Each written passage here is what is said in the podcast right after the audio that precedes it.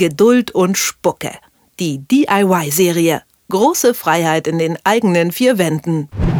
Egal, ob's der Holzstuhl vom Flohmarkt oder der alte Küchenschrank von Oma ist, mit einem frischen Anstrich sehen sie fast wieder wie neu aus.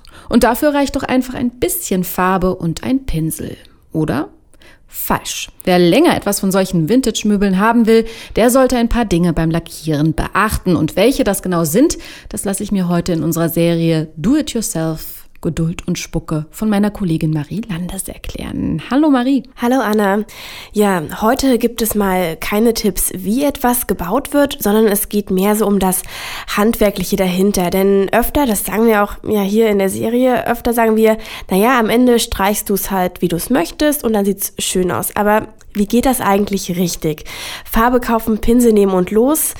Geht zwar, aber das Ergebnis ist weniger schön. Man sollte da schon einiges beachten und ja, wie du vielleicht aus eigener Erfahrung weißt, oder? Es geht so, weil ich meistens schon bei der Auswahl der Möbel daneben gegriffen habe. Also so ein Korbflechtstuhl, Sessel, den ich auf der Straße gefunden habe, der hat mir dann eigentlich fast schon so die Holzwürmer, jedenfalls krabbelte das dann in mein Zimmer gebracht. Äh, den habe ich dann gar nicht mehr erst gestrichen, aber ja, Okay, ganz so schlimm sind meine Erfahrungen nicht, aber ich habe auch schon öfter einfach so drauf losgepinselt, weil ich auch ungeduldig war und immer wenn ich das gemacht habe, hatte ich schon die Stimme von meinem Papa im Ohr, Marie, das geht anders. Du musst was vorbereiten. Und da wären wir schon bei meiner ersten Frage, was muss ich denn alles vorbereiten, wenn ich einen alten Stuhl oder eine Kommode umlackieren möchte?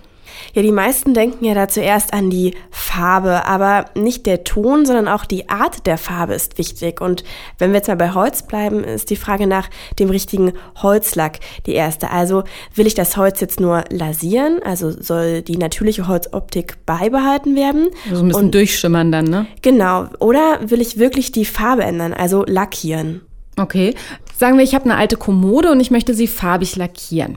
Mit der Idee gehe ich dann in den Baumarkt, äh, bin dann in guter Gesellschaft von lauter handwerklich sehr begabten Mitmenschen.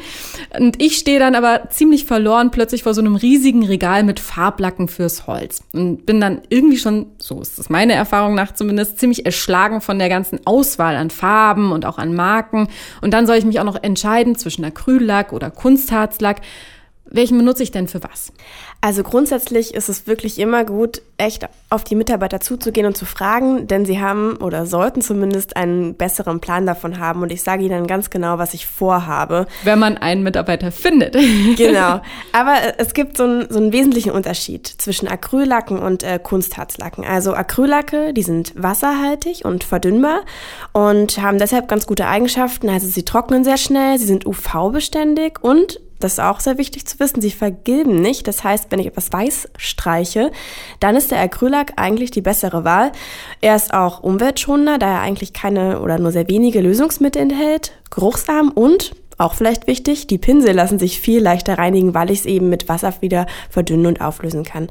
Andererseits haben auch Kunstharzlacke oder ähm, Alkylharzlacke echt Vorteile. Sie sind zwar lösungsmittelhaltig, aber sie eignen sich super für Flächen, die halt auch mal was aushalten müssen. Also ein Tisch, ein Stuhl, eine Kommode, denn die sind sehr kratzfest und ähm, auch die Farbe, wenn sie mal offen ist, hält sich länger und solche Kunstharzlacke haben einfach die höhere Deckkraft. Also jetzt bei meinem Beispiel der Kommode sagtest du gerade, also Kunstharzlack wäre das Mittel der Wahl, ja?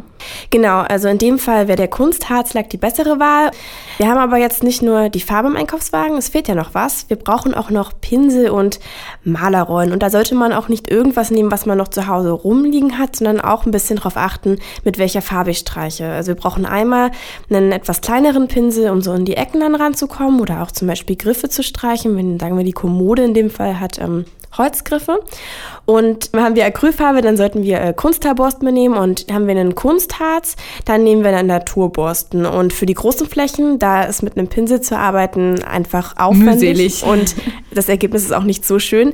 Da sollte man eine Malerrolle benutzen und auch da gibt's verschiedene Varianten. Für Kunstharzlacke nimmt man dann so Nylon- oder Velour-Rollen und beim Acrylack eine Schaumstoffrolle. Okay, also wir haben jetzt die passende Farbe, wir haben die richtige Farbrolle.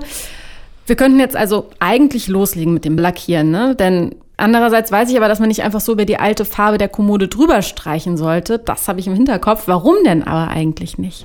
Ja, das hast du richtig im Hinterkopf. Ähm, ja, Gründe gibt es eigentlich viele dafür. Zum einen lässt sich die Farbe schlechter auftragen, sie deckt viel schlechter und sie hält auch nicht besonders gut, wenn ich es über einen alten Lack, der zum Beispiel auch schon halb abplatzt, lackiere. Deshalb muss in dem Fall der Kommode die auch vorbereitet werden. Heißt, die alte Farbe muss abgeschliffen werden oder wenn noch gar keine Farbe vorher drauf war, also es eine naturbelassene Kommode ist, dann muss ich das Holz leicht anschleifen und anrauen. Und um es besonders glatt zu bekommen, damit die Farbe sich sehr gut auftragen lässt, muss ich es schleifen und zwar in Richtung der Maserung mit verschiedenen Körnungen des Schleifpapiers im Anschluss schön den Staub entfernen und dann noch eine Glasur drauf machen. Und Grundierung ist ja auch so ein gängiges Stichwort. Ist das sinnvoll oder braucht man das eigentlich eher nicht? Mm, sinnvoll in dem Fall, wenn es eben eine Naturholzkommode ist, die noch keinen Lack hat, dann sollte ich auch vorher noch ein Holzschutzmittel auftragen, der das Holz ein bisschen konserviert. Aber wenn da einfach schon Lack drauf ist, dann muss ich ihn einfach nur ein bisschen abmachen und kann eigentlich loslegen. Und dann wird die Kommode wunderschön. Wer also eine alte Kommode oder einen Stuhl umlackieren will, der sollte auf ein bisschen mehr als auf die Farbauswahl achten. Worauf genau, das habe ich mir von meiner Kollegin Marie Landes erklären lassen. Vielen Dank, Marie. Gerne. Geduld und Spucke. Die DIY-Serie. Große Freiheit in den eigenen vier Wänden.